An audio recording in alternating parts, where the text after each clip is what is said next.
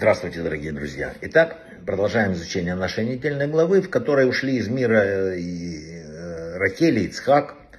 И поэтому есть повод поговорить о жизни и смерти в еврейском представлении. Вообще э, существует только два варианта развития событий. Или все случайное, тогда э, из ничего у человека выходит ничего. Или все последовательно, у мира есть хозяин, есть мудрец, который все это построил. И у всем происходящем есть цель, и у человека есть много жизней. Написали, что жизнь это загадка, а смерть имеющая отношение к этому разгадка. Но если о смерти хотя бы известно, что она результат э, как бы и следствия жизни, то о самой жизни вообще ничего не известно. Поэтому все это там сложнее, потому что люди так и не выработали, что, что такое жизнь. Приходит человек из мира сокрытого, уходит в мир непостижимый, никто ничего не знает.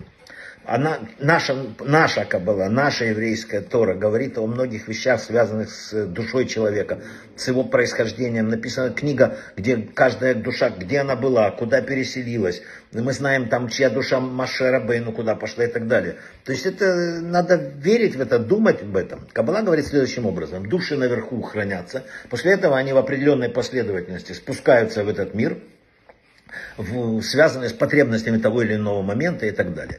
Вообще вот э, понятие смерти очень сложное, потому что когда Рэба спросили, что такое, вот, э, он говорит, такого нету, жизнь не кончается, она продолжается просто в высшей форме. Поэтому э, есть очень много традиций, связанных с э, этим. Написано, что душа человека через эм, год поднимается уже в последний шаббат со дня смерти, точнее, поднимается в высшие миры и там остается, спускаясь только очень редко в те дни, когда надо. И э, поэтому именно в последний шаббат, годовщины смерти родителей, обязательно надо быть в синагоге, поэтому обязательно положено быть, э, если мужчина выйти, выйти к Торе, должны поститься дети в, в Йорце должны делать пожертвования для бедных. А для чего это, если ничего этого нету? Чего тысячи людей ходят на могилы праведников, если вы верите в то, что все случайно? Иудаизм говорит, что кремация запрещена в любом случае. Умерший должен быть предан земле. Кремация это оскорбительный обычай, который наносит колоссальный вред душе человека. Вообще на могиле человека остается то, что называется решему, да? дословно запись, некий остаток ушедшей святости, который обычно уподобляется, знаете чему? Запаху в чаше, откуда были выпиты благовония. Поэтому и ездят люди на могилы. Чем больше к святости было, тем больше сохранилось.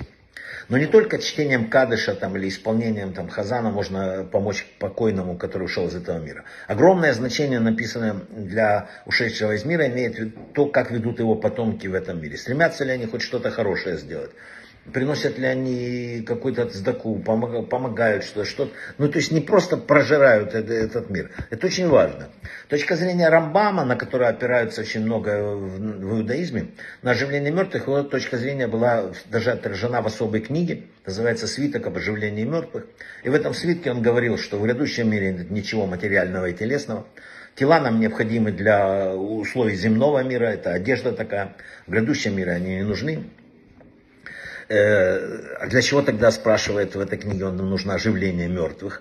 И он поясняет, что в завершении периода днями, что, что, то, что называется днями Машеха, Всевышний оживляет умерших, души возвращаются в тела, люди возвращаются для совершенной и уже долгой жизни, наверстывая как бы все, многие вещи. Но и у этой жизни написано есть конец, и потом наступает грядущий мир. Это все сложнее, чем каждый себе представляет и рассказывает. Так говорит э, наша традиция, так говорят наши книги книге.